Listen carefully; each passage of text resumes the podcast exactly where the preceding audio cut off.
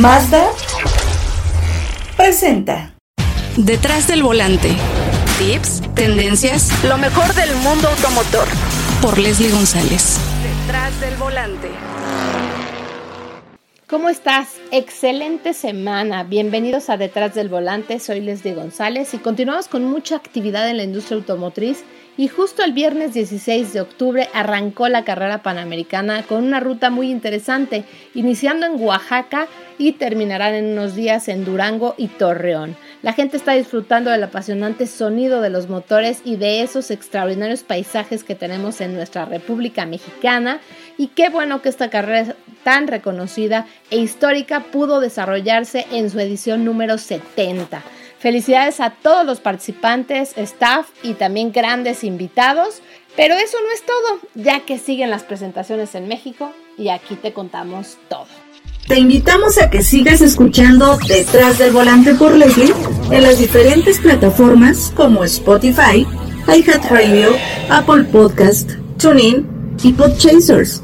No olvides descargar el episodio. Volkswagen presenta mundialmente su nuevo Taos que será fabricado orgullosamente en México. Renault presenta la versión eléctrica de Kangoo. En el deporte motor tenemos un análisis muy completo de los pilotos mexicanos Checo Pérez, Memo Rojas, Pato Howard y de Daniel Suárez. Conoce más sobre sus carreras y su futuro en el automovilismo internacional. Y en tecnología, Marcos Martínez nos cuenta de los autos eléctricos más veloces. Cae la bandera verde. Comenzamos. Mazda celebra 100 años.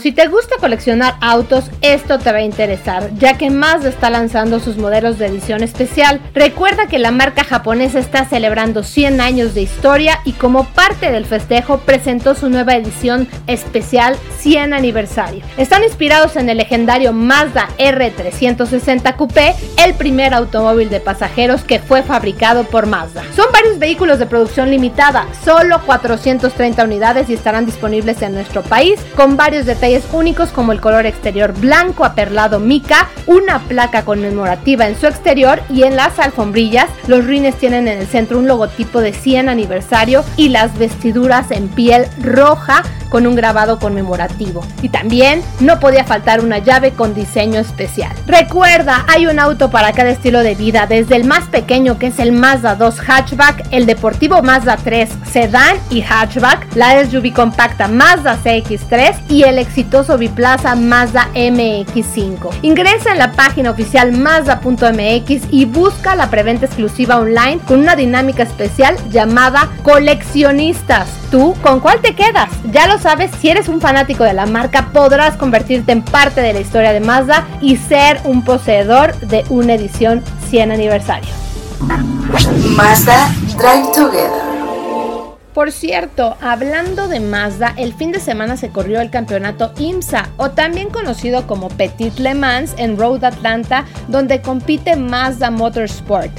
No fue un fin de semana como quisieran, pero siguen sumando puntos importantes y sobre todo desarrollando su auto de competencia para volver a ser ganadores en el deporte motor. Final accidentado y gana la competencia Cadillac con su auto número 10, con sus pilotos Ranger Van der Sande, Ryan Briscoe y Scott Dixon seguido de Acura, piloteado por Helio Castroneves, Ricky Taylor y Alexander Rossi, y en el tercer peldaño del podium el auto de Acura con Juan Pablo Montoya, Dane Cameron y Simon Pagenaud todos pilotos muy reconocidos y actualmente algunos de ellos compiten en IndyCar. Los autos de Mazda en octavo puesto con el auto número 55 con Jonathan Bomarito, Harry Tinknell y Ryan Hunter Ray que tuvieron que entrar a los pits muy temprano en la competencia por problemas en su unidad, perdiendo varias vueltas y así las posibilidades de pelear por las primeras posiciones. Y el otro auto japonés hasta la posición número 15, aunque hay que mencionar que estuvo peleando por los tres primeros sitios hasta la mitad de la competencia, pero tuvo un contacto con el, el piloto justamente Oliver Jarvis chocó con este Ferrari de otra categoría dejándolo sin posibilidades. Veremos qué sucede en las últimas fechas con estos dos autos de Mazda en el campeonato IMSA. Noticias. Después de iniciar la producción del Cupra Formentor en la planta de Martorell, Cupra decidió reforzar la visibilidad del primer vehículo diseñado y desarrollado para la marca. Cupra sigue posicionándose en el mundo y ahora Cupra Formentor es el nuevo vehículo oficial del World Paddle Tour. Es el primer modelo exclusivo de la marca que se exhibirá en los torneos del circuito profesional de paddle. Además de los cinco embajadores de Cupra en el deporte de las cuatro paredes, han recibido ya una versión personalizada del modelo y este equipo está conformado por los siguientes embajadores. Fernando Velasteguín, Pablo Lima, Alejandro Galán, Alejandra Salazar y Ariana Sánchez. Se trata de los jugadores que se encuentran entre los 10 mejores parejas del pádel del mundo. Volkswagen presenta mundialmente su nuevo vehículo llamado Taos con un diseño exterior muy atractivo por su look y por su nueva parrilla central con labio iluminado en tecnología LED, faros principales también en LED, una carrocería muy robusta con líneas elegantes pero también juveniles y modernas, contará con rines de nuevo diseño de 17 y 18 pulgadas, 6 colores diferentes y en el interior de Taos encontramos acabados premium con iluminación ambiental en puertas delanteras y tablero con 10 colores, asientos bitono que aportan un toque trendy y ese techo panorámico que no podemos olvidar. En cuanto a tecnología, cuenta con Wireless App Connect que permite al cliente llevar eh, aplicaciones de su smartphone a la pantalla táctil del sistema infotainment sin necesidad de cables cargador inalámbrico de celular, cuenta también con el Digital Cockpit de alta resolución y nuevo radio touchscreen de 10 pulgadas. Tendrá un motor 1.4 litros de 150 caballos de fuerza con transmisión automática de 6 velocidades. Es importante mencionar que la armadora alemana ya inició la producción en serie de este nuevo deportivo utilitario en la planta de Puebla. En los últimos 10 años, Volkswagen ha invertido más de 7.400 millones de dólares en México, de los cuales más de 400 millones se destinaron para la producción de este modelo Taos. Y en México será el primer mercado en comercializarlo en todo el mundo. Con Volkswagen Taos, la planta de Puebla suma ya cuatro modelos fabricados basados en esta estrategia modular MQB de Volkswagen. Es el Golf, Jetta, Tiguan y ahora Taos. Su producción se llevará a cabo en el segmento de producción más moderno de la planta y se hicieron algunas modificaciones para esta producción. Entre los principales cambios destacan la adición de 17 nuevos herramientales en el proceso de prensas para la producción de piezas de carrocería de este vehículo, con una expansión de cerca de 3.000 metros cuadrados con capacidad de almacenamiento para troqueles. En carrocería se integraron 354 nuevos robots y dos nuevas cabinas de soldadura de láser. En pintura también se llevó a cabo una reprogramación en todas las líneas, pues se ensamblarán dos modelos diferentes Taos y el Golf generación 7. Este Taos estará disponible ya en pre-booking a partir del 3 de noviembre de este año y en esa fecha se darán a conocer los precios de las diferentes versiones y en la red de concesionarios Volkswagen estará disponible a inicios del 2021. Otra noticia importante para el mercado mexicano es que la marca francesa amplía la movilidad sustentable al ámbito laboral con la llegada de Kangoo ZE Zero Emissions. Pero antes de conocer sus cualidades, vamos a escuchar a Magdalena López, directora general y presidenta de Renault México. Para iniciar, me gustaría presentar a Magdalena López Estrada. Ella es la presidenta y directora general de Renault en México. Ella nos va a contar sobre el negocio de la marca y sobre cómo esta camioneta va a interactuar con la marca. Muchas gracias. Me uno también al agradecimiento de Nuri a todos ustedes, nuestros invitados especiales, que nos acompañan esta mañana en un momento único y memorable en la historia de Renault en México. Sin duda, 2020 ha sido un año complejo, sobra decir las razones. Sin embargo, hemos logrado mantener nuestra participación de mercado. Me llena de orgullo compartirles que hemos avanzado en este indicador. Al cierre de septiembre, logramos una participación de 3% y en el acumulado anual nuestra participación es del 2,68, revelando que aún en este contexto complejo, nuestros productos están en la preferencia de nuestros clientes. Si bien hemos ajustado nuestra estrategia durante el 2020, el objetivo sigue enfocado en asegurar un negocio rentable para nuestros franquiciatarios y avanzar en nuestra participación de mercado. Con acciones puntuales hemos avanzado para abrir caminos en esta nueva normalidad. Renault es la primera marca en el país que abre la puerta a la movilidad eléctrica para vehículos de trabajo. El nombre y prestigio de Cango en México respaldan esta nueva opción para las empresas que buscan sumarse a la movilidad eléctrica y sustentable. Nuestra trayectoria con vehículos utilitarios eléctricos ha sido conquistada desde 2010 por nuestra marca y somos pioneros en el segmento en Europa. Opción para las empresas que quieren hacer una transición a una flotilla más verde y mitigar su huella de carbono para combatir el cambio climático. En nuestro modelo de despliegue comercial, Kangoo ZE apuesta por una oferta diferenciada dirigida a flotillas empresariales, ofreciendo múltiples beneficios para los negocios.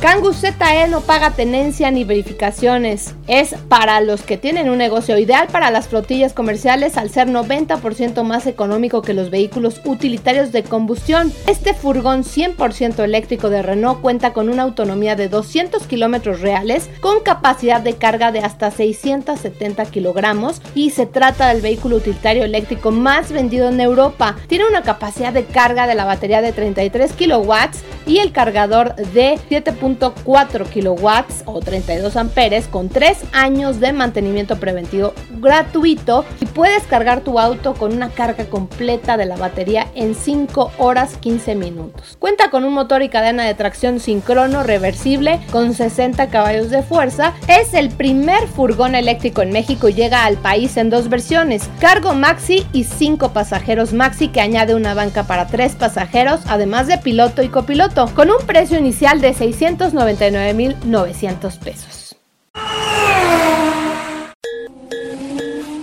Curiosidades automotrices. Esta nota es para los amantes de los relojes y sabemos la historia que existe entre varias marcas y el deporte motor. En esta ocasión, Escudería Ferrari presenta piezas de edición limitada. El público mexicano no podrá disfrutar del Gran Premio, pero podrá tener en sus manos una pieza única y coleccionable gracias al lanzamiento del Speed Racer México City Grand Prix Limited Edition, un reloj conmemorativo que se convierte en una pieza de colección y ya que pertenece a un año histórico se venderá únicamente en México. El Speed Racer México City Grand Prix Limited Edition presenta los colores de la bandera mexicana en el ojo secundario de las 9 en punto. Además tiene grabado el circuito del mítico autódromo Hermano Rodríguez en la parte trasera de la caja y el año 2020. El número de edición limitada. Solo habrá 499 piezas a través del pilota Evo Swiss Made Limited Edition, reloj que se convierte en la más emblemática de la nueva generación de relojes para los fans de la escudería Ferrari. Así es que ya lo saben, corran por su edición limitada. Deporte motor. Y es un placer poder volver a reencontrarme en otra llamada ya directo con David Sánchez, un colaborador y gran amigo, sobre todo entusiasta y seguidor de todos los mexicanos, ¿no? Allá en el extranjero, de Checo, de Daniel Suárez, Memo Rojas, Pato Howard y siempre nos tienes súper, súper informados, mi querido David. Es un placer. Al contrario, Leslie, de verdad te agradezco mucho la invitación y por supuesto que aquí con todas las ganas para estar platicando contigo y con tu audiencia de todo lo que es referente al automovilismo internacional, por supuesto nuestros pilotos mexicanos en el extranjero. Tenemos afortunadamente muchísimos representantes, esas épocas en las cuales por ahí esporádicamente veíamos uno, dos, a lo mucho pilotos en el extranjero, pues afortunadamente terminaron. Hoy, tenemos, aparte de los consagrados, pues también tenemos figuras eh, en el semillero que están tratando de hacer que el automovilismo mexicano esté presente en todos lados. Así es, pero vamos a hablar de los cuatro principales. Yo sé que hay muchísimos mexicanos que están haciendo bien las cosas en muchas categorías. Vamos a empezar por Estados Unidos con Pato Howard que va a terminar en San Petersburgo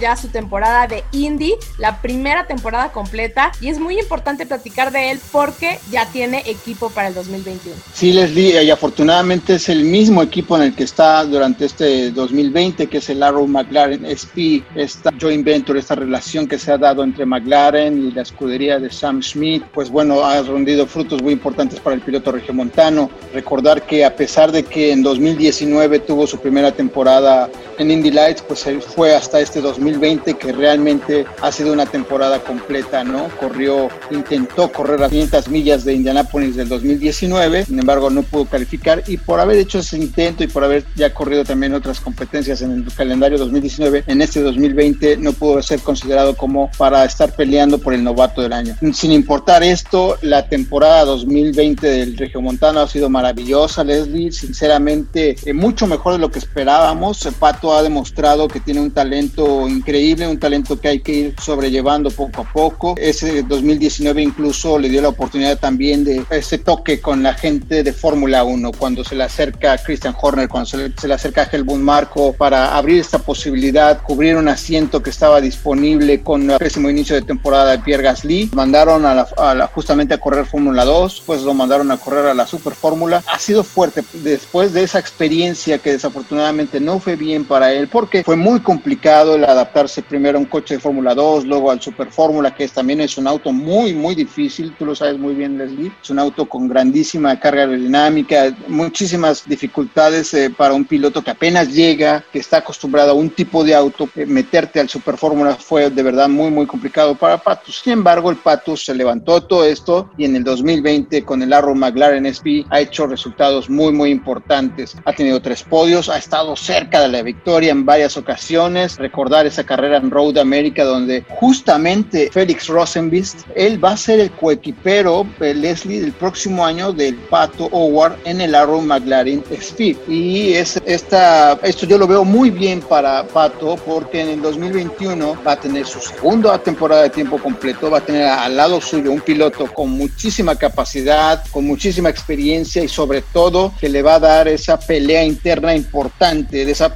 ese, plus que se necesita dentro de los equipos, y tú lo sabes muy bien, Leslie, ese plus que desafortunadamente este año no pudo darle Oliver Askew por distintas circunstancias. No decimos que Oliver era un piloto malo, es el campeón de la temporada 2019 de la Indy Light, sin embargo, no se le dieron los resultados y con ello el nivel interno dentro del equipo del Arrow McLaren Espino fue el satisfactorio, el, nivel más importante para el Pato para 2021. Se, lo, vuelvo a repetir, creo que sin duda alguna es muy importante que llegue Felin Grossevis, un piloto que corrió en este 2020 con Ganassi, ha tenido ya algunas otras experiencias en otras series, Fórmula E, etcétera, semillero también de Fórmula 1 en categorías de F2, F3. Así es que el sueco me parece que va a ser un aliciente muy importante para el Pato Ward en 2021. Sí, no te equivocas. La verdad es que creo que es importante ese roce, como tú dices, con tu coequipero, que sea mucho más competitivo y hacerte superarte. Yo creo que el Pato va a hacer muy bien las cosas. ¿Cómo esperas que le vaya en San Petersburgo? Es la fecha final. Es importante para el Pato obtener un muy buen resultado. Hay que recordar que está buscando también estos puntos para la superlicencia de Fórmula 1, porque sigue esta posibilidad para el Regiomontano de manejar en algún momento el monoplaza de Fórmula 1 de justamente McLaren. Con este joint venture que tiene McLaren junto con Sam Schmidt, pues eh, existe esa posibilidad de que Pato llegue a conducir en un día de pruebas para McLaren. Así es que es muy importante esta carrera de San Petersburg. Actualmente está quinto en la tabla general de pilotos.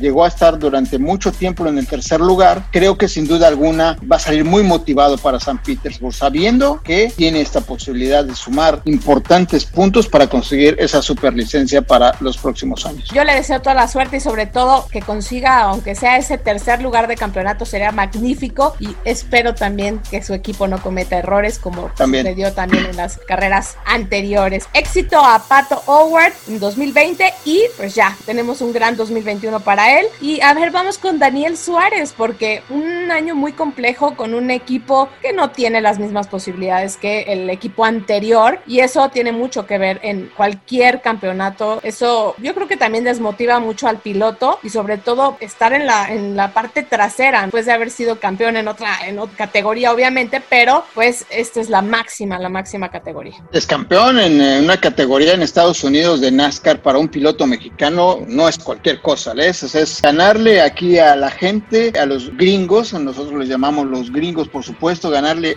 en su deporte, en su terreno, en sus coches, es muy meritorio por parte de Daniel Suárez. Creo que también el otro regiomontano que nos representa en el extranjero va a tener una mejor oportunidad para el 2021. Va a estar corriendo en el nuevo equipo que se llama Team Track House, que es propiedad de Justin Marks, es un ex piloto y es actualmente un emprendedor de negocios. Así es que de sus eh, hobbies, pues es el automovilismo y encontró en Daniel Suárez justamente esa piedra angular para poder sacar adelante este proyecto. Muy diferente a, lo que fue este 2000 o a lo que está haciendo todavía este 2020, porque Daniel, desafortunadamente, hay que poner este contexto, en 2019, cuando estaba corriendo para el Stuart Haas en el auto número 41, realmente el mexicano tuvo muy buenos resultados, tomando en cuenta que era su primer año con esta escudería, con este equipo muy importante dentro de NASCAR, graduándose de las categorías inferiores, Cole Coster, que es hijo de uno de los eh, socios mayoritarios de esta escudería. Entonces, eh, por ahí se dio tipo de nepotismo, sinceramente, y dejaron a Daniel sin posibilidad de encontrar un buen ride para este 2020. Toyota le apoyó muchísimo para encontrar un auto en este 2020 y hay que agradecerle mucho, o más bien Daniel tiene que agradecerle mucho a Toyota por esta oportunidad. Desafortunadamente el Gaunt Brothers Racing con un auto que fue inferior en todos aspectos, con un equipo que tampoco creía mucho en el propio piloto. Recordamos las primeras carreras de la temporada cuando Daniel les decía que él estaba acostumbrado a correr con pilotos eh, top, pues desafortunadamente el equipo les, le daba otro tipo de estrategias, ¿no? menos agresivas. Esto fue mermando en el calendario, esto fue mermando en los resultados del, del mexicano, un auto incluso cinco años más viejo que los actuales. Hay que recordar que el presupuesto de estas escuadras está limitado en comparado precisamente con Joe Con Richard Petty Motorsport, con el propio Stuart Haas. Son presupuestos muy, muy distintos. Para el Gone Brothers Racing, terminar dentro de los 20 primeros era un gran logro, pero desafortunadamente para Daniel eso no significaba nada. Daniel se movió en este 2020, encontró en Justin, en Justin Marks una posibilidad importante, va, va a conducir el Chevrolet Camaro número 99 en la próxima temporada 2021, corriendo nuevamente dentro de la NASCAR Cup, treinta y tantas carreras en el calendario, gran posibilidad del piloto mexicano de volver a poner el nombre de México muy en alto y sobre todo que pueda mostrarse ante NASCAR, ante el mundo de NASCAR como el piloto competitivo que es. Bien importante cómo lo quieren acá en Estados Unidos a Daniel, saben perfectamente bien el gran esfuerzo que hizo el mexicano en 2011 se vino a vivir a, acá a los Estados Unidos solo, sin saber el idioma, sin tener un solo, sin tener idea ni siquiera con quién llegar a pedir información. Llegó, se, se quedó en Charlotte porque sabe perfectamente bien que allí están todas las escuderías y fue labrando su camino, fue tratando de encontrar la manera de posicionarse dentro del mundo del NASCAR. Hoy, de verdad, tenemos que estar bien, bien conscientes de que el trabajo que ha hecho Daniel, independientemente de los resultados que se han dado antes, es muy, muy meritorio y esperemos que para el 2021 con este nuevo equipo, el Trackhouse, sea un año de volver a estar peleando el top 10 por lo mínimo.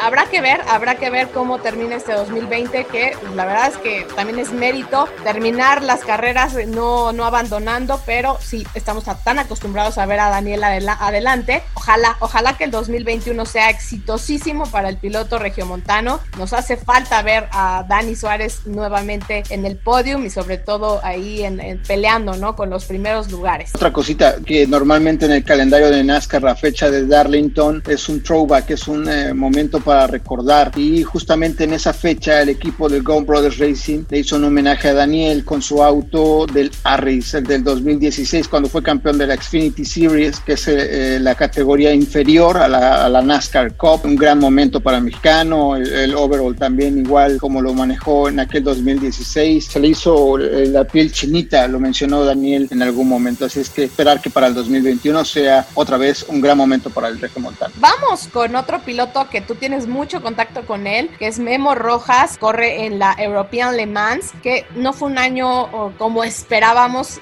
queríamos que quedara campeón nuevamente, sobre todo porque estaba en un equipo que ya, ya había sido campeón con ellos y me llama mucho la atención que bueno, esta última fecha Monza no la compitió porque eh, decidieron hacer mejor las cosas para 2021, ¿no? Porque estaba siendo muy difícil este 2020. Sí, Les, fíjate que el 2020 parecía prometedor porque el piloto mexicano llegaba como campeón reinante de la categoría después de subirse a la parte más alta del podio, de conseguir el campeonato de la European Le Mans Series con el equipo francés del Aire Sport Racing. En este 2020 regresaba al Dragon Speed con quien fue campeón en 2017. Sin embargo, desde las primeras fechas el equipo no se mostró a la altura, ¿no? Desafortunadamente, cambio de piloto, cambio de, de compañeros de, de, equipo, etcétera, pues no fue, no fue bueno para el mexicano. En la primera fecha en Paul Ricard, uno de sus compañeros chocó el auto para la siguiente fecha que fue en Spa-Francorchamps. El equipo en la vuelta de formación lo manda con una fuga en la línea de combustible y le hace perder la arrancada, perdiendo también una o dos vueltas, las cuales pues es difícil recuperar en, el circuito europeo, uno de los circuitos europeos más largos como es Spa-Francorchamps con 7 kilómetros. Y para la tercera fecha del Europeans de Man Series, en, justamente de nuevo en Paul Ricard, también tienen un problema con la estrategia. El equipo no se portó a la altura del piloto mexicano, que era el campeón eh, reinante de la categoría. La gota que derramó el vaso, Leslie, amigos, fue eh, la actuación de la escuadra dentro de las 24 horas de Le Mans, con una muy buena alineación, Memo Rojas, Juan Pablo Montoya y el francés Timo Tiburet, se lucía prometedor para el mexicano, el colombiano y el francés llegar a conseguir pues la victoria dentro de las 24 horas de Le Mans dentro de la categoría LMP2. Estaban realizando un buen esfuerzo, el auto eh, a pesar no se, a pesar de que no se veía rápido durante la calificación, sí se veía constante durante la carrera. Ya en la noche, la noche francesa fue desafortunadamente una pesadilla para el equipo porque se tuvieron que retirar porque le encontraron una rotura en, en una, la suspensión delantera. Después, ya después, cuando ya estaba en el equipo, eh, más bien el auto, el chasis en el taller del equipo, se encontraron una rotura en el chasis y esto originaba que tenían que mandarlo a un taller especializado en Italia. El taller les comentó que el auto no iba a estar a tiempo para la fecha de Monza. Ahí es cuando Memo junto con sus patrocinadores deciden poner un alto a esta relación y me parece que es lo más correcto porque el equipo desafortunadamente nunca estuvo al nivel del piloto mexicano. Para el 2021 Memo muy seguramente está buscando opciones, tiene el apoyo importante de sus patrocinadores, puede estar buscando asiento ya sea en la European Le Mans Series o en el FIA WEC. Esta posibilidad de estar compitiendo dentro del Campeonato Mundial de Resistencia es muy importante porque ahora los presupuestos no son tan altos, no son tantas carreras como antes, solo serán seis fechas en el calendario internacional, las, las quieren cerrar o más bien estarán incluidas las 24 horas de Le Mans en este calendario. Hay que recordar que el que Memo esté corriendo en Europa en prototipos es para buscar la triple corona del automovilismo de resistencia. Ya ha sido ganador en tres ocasiones de las 24 horas de Daytona, múltiples veces las 12 horas de Sebring y solo le falta la, la prueba reina dentro de la categoría que son las 24 horas de Le Mans. Así es que hay que estar muy pendientes de lo que sigue en la carrera deportiva de Memo Rojas. Esperemos que para el 2021 se encuentre una escuadra a su altura. Así será porque es un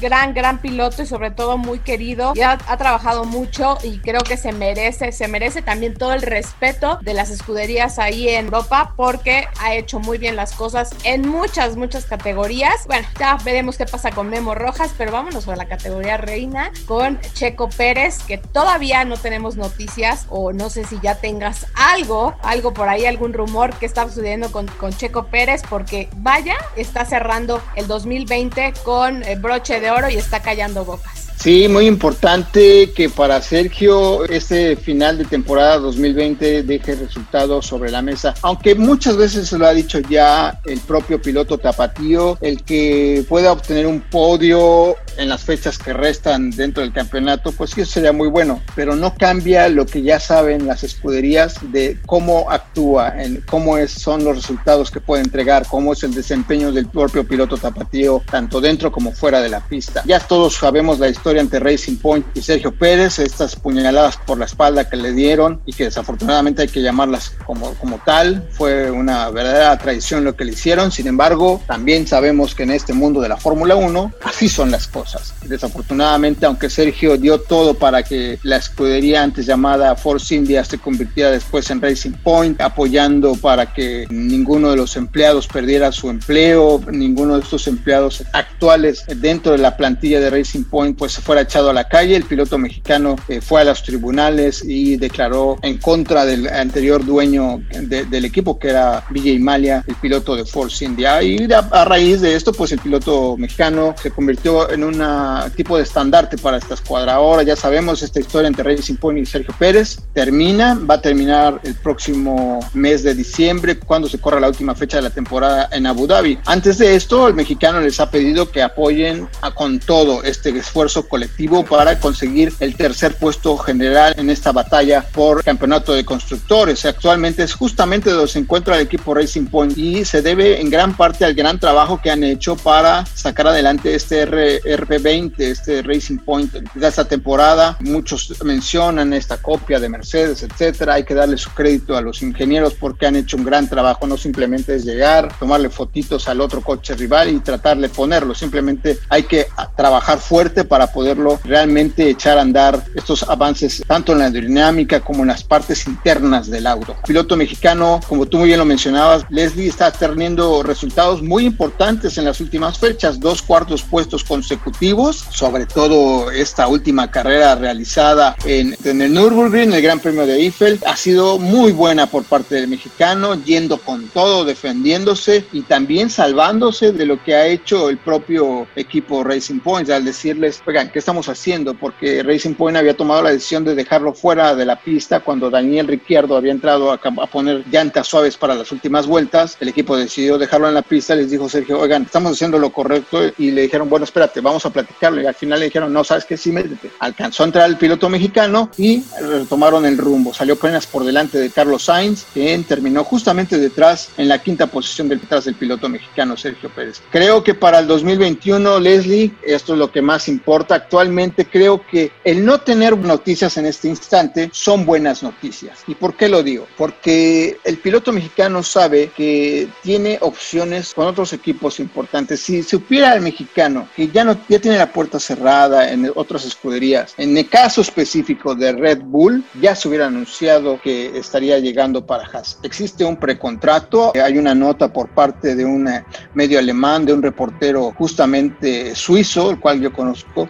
Es un reportero con mucha, mucha trayectoria y es bastante verídico. Él afirma muy convencido que existe un precontrato entre el piloto mexicano y la escudería Haas. Es un precontrato, no es un contrato. ¿Y por qué es un precontrato? Porque el mexicano sabe muy bien que todavía existen posibilidades. Hay que poner las cosas sobre la mesa. Red Bull pierde a Honda al final de, esta, de 2021. Quiere decir que hay que buscar un nuevo motorista. Quiere decir que hay que buscar recursos para poder sacar adelante esta relación nueva. Incluso se maneja la posibilidad de que el propio Red Bull etiquete estos motores Honda y los desarrolle internamente a partir del 2022. Así es que también para todo esto se necesitan recursos. Existe el otro lado de la mesa, existe el programa de pilotos jóvenes que tiene Red Bull, del cual han salido pues incluso Sebastián Vettel, han salido muchos otros pilotos como Sebastián Buemi, como Janery Bernier, etcétera. Max Verstappen no salió de este programa de pilotos y es por ello que existe esa posibilidad de que Sergio Pérez llegue a la escudería. Es difícil, es muy complicado, sin embargo creo que se puede dar en algún momento. ¿Por qué? Porque también Alex Albon, que es el piloto actual de Red Bull al lado de Max Verstappen, desafortunadamente da muchas de cal por las poquitas de arena en los resultados. A pesar de que tiene ya un podio, también ha tenido actuaciones desastrosas y la última es una muestra clara de ello, ¿no? En, en, en, Alemania, en el Gran Premio de Eiffel, en el Nürburgring, pues llegamos a escuchar hasta una frase de verdad muy, muy complicada y muy poco creíble por parte de un piloto al, al quejarse que le estaban corriendo muy fuerte, estaban siendo muy agresivos con él, los demás pilotos. Es de llamar la atención, Leslie, o sea, they are racing very hard with me. So, es, es muy difícil lo que ha dicho Alex Albon. Tuvo dos. Fórmula 1.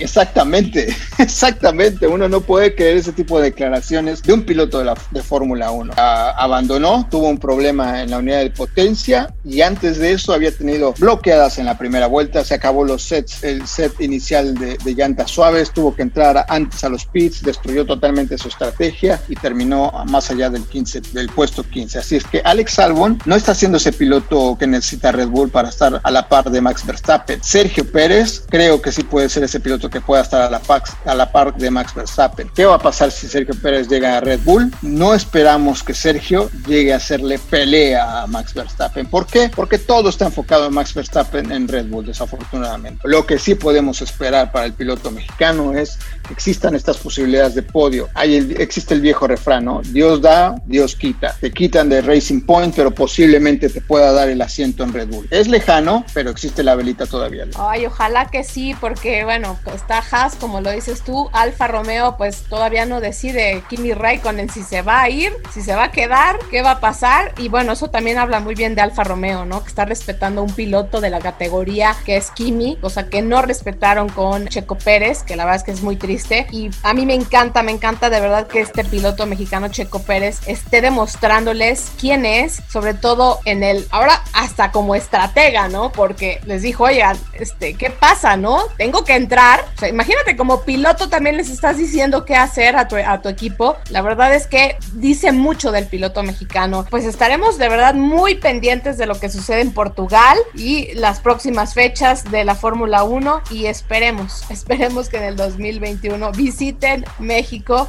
porque cómo nos está haciendo falta este 2020 aquí para celebrar, ¿no? Halloween, como, como siempre se ha festejado esa gran fiesta de la Fórmula 1, que años fue el mejor, el mejor gran premio. Eh, sí, sin duda, la, afición mexicana súper entregada, el autódromo se viste con sus mejores galas, por supuesto los organizadores hacen un grandísimo papel y ya nada más cerrando y redondeando lo que está pasando en el mercado de pilotos para la próxima temporada dentro de la Fórmula 1, les se rumora todavía no es oficial, eh, se rumora la llegada del hijo de la, leyenda, de la leyenda Michael Schumacher, Mick Schumacher, justamente Alfa Romeo. Se rumora también la llegada de Mazepin, que es el, un piloto ruso que puede llegar a comprar los activos de la escudería Haas, con lo cual también es obviamente el asiento para Sergi Mazepin sería uno de uno de los del equipo Haas y el otro podría ser para Nico Hulkenberg. También existe la posibilidad de que Nico Hulkenberg pueda estar también corriendo para Red Bull. Es más, ya Helmut Marco ha declarado, ¿no? Hay tres asientos que ya están seguros para el 2021 dentro de los cuatro que tiene conglomerado Red Bull. Son los de Max, queda uno disponible en Red Bull Racing y se queda Gasly y también se subirá el piloto japonés Yuki Tsunoda, que es eh, protegido de Honda para la escudería Alfa Tauri. Alfa Honda tendrá su última temporada en 2021, tipo de, es un tipo convenio que tienen Red Bull y Honda, así es que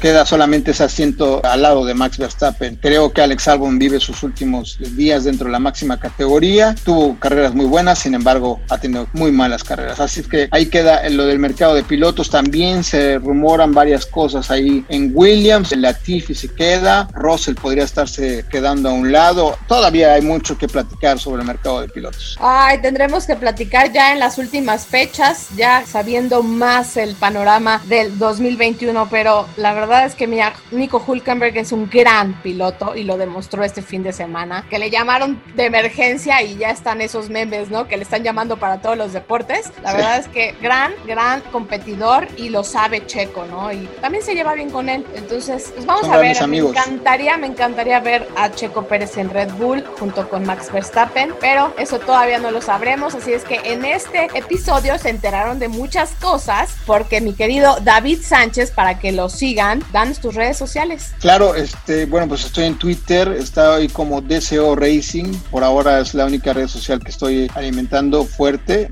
Pone encuestas, pone información muy, muy relevante de cada piloto, así es que síganlo porque hasta causa polémicas. Sí, nos divertimos en esto que tanto nos gusta y tanto nos apasiona. Ay, muchas gracias mi querido David y estaremos en comunicación. Cada semana tenemos un reporte contigo, pero esto ameritaba hablar de los cuatro pilotos mexicanos que nos están representando en las categorías más importantes. Muchas gracias, les a tus órdenes, te mando un grandísimo abrazo. Igualmente.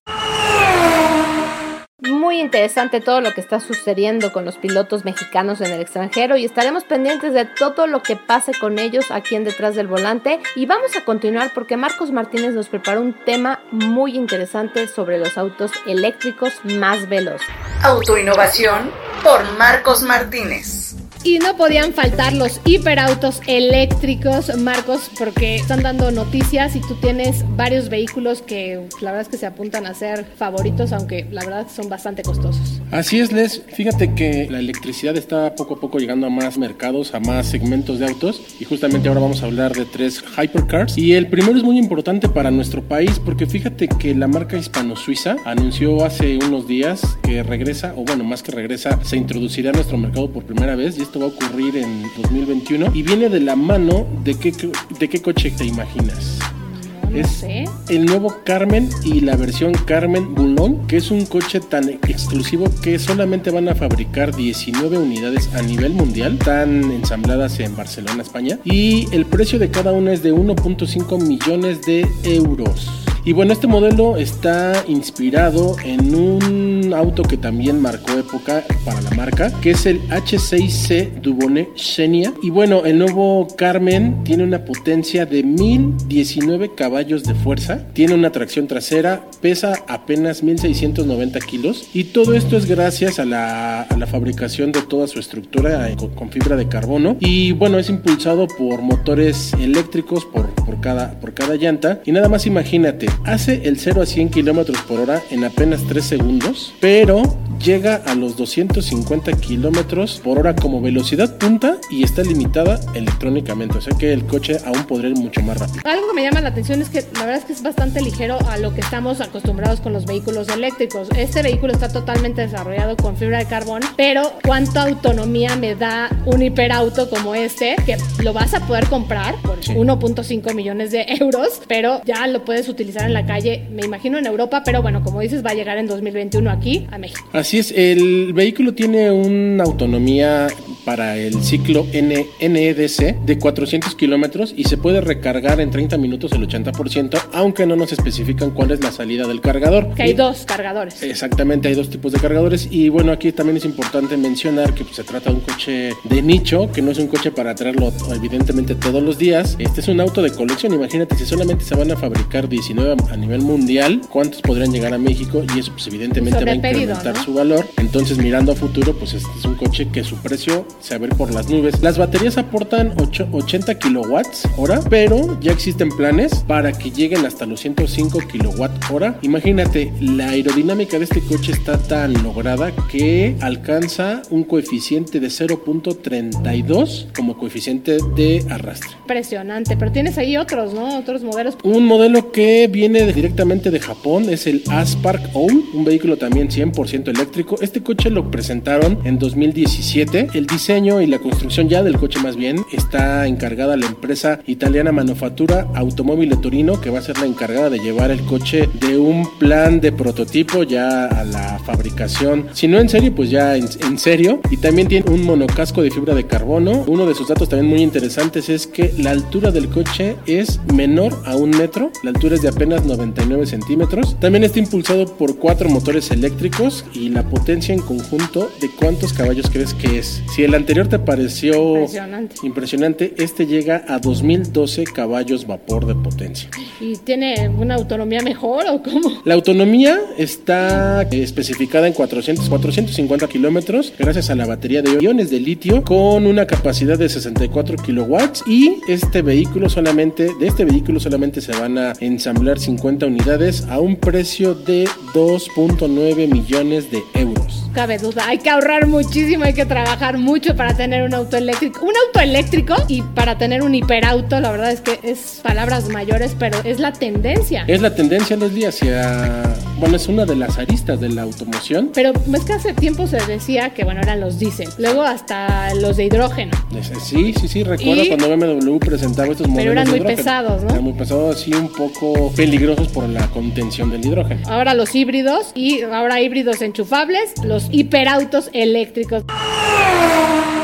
Gracias Marcos, y no cabe duda, cada vez más innovaciones en cuanto a electricidad y sobre todo están buscando que sean vehículos atractivos y divertidos, además de amigables con el medio ambiente. Cae la bandera cuadros en detrás del volante. Se nos terminó el tiempo, pero la siguiente semana tendremos mucho más información. Regresa a México una marca que quizá recordarás, MG Motor, que fue adquirida por el prestigioso grupo chino SAIC Motor, con quien comenzó a escribir un nuevo capítulo. MG Motor o MG Motor prepara su llegada a México y ya tendremos todos los detalles de qué autos traerán al mercado mexicano. Nos encontramos la siguiente semana con más temas de este apasionante mundo de los autos. Recuerda disfrutar tu auto al máximo y maneja con mucha precaución. Hasta la próxima. Mazda presentó. Tenemos una cita cada semana para que seas mi copiloto y conozcas más de los autos que llegan a México. Sígueme en Instagram, arroba detrás del volante por Leslie y léeme en la revista Líderes Mexicanos y en Glocal Design. Nos vemos en el siguiente episodio. Disfruta tu auto al máximo.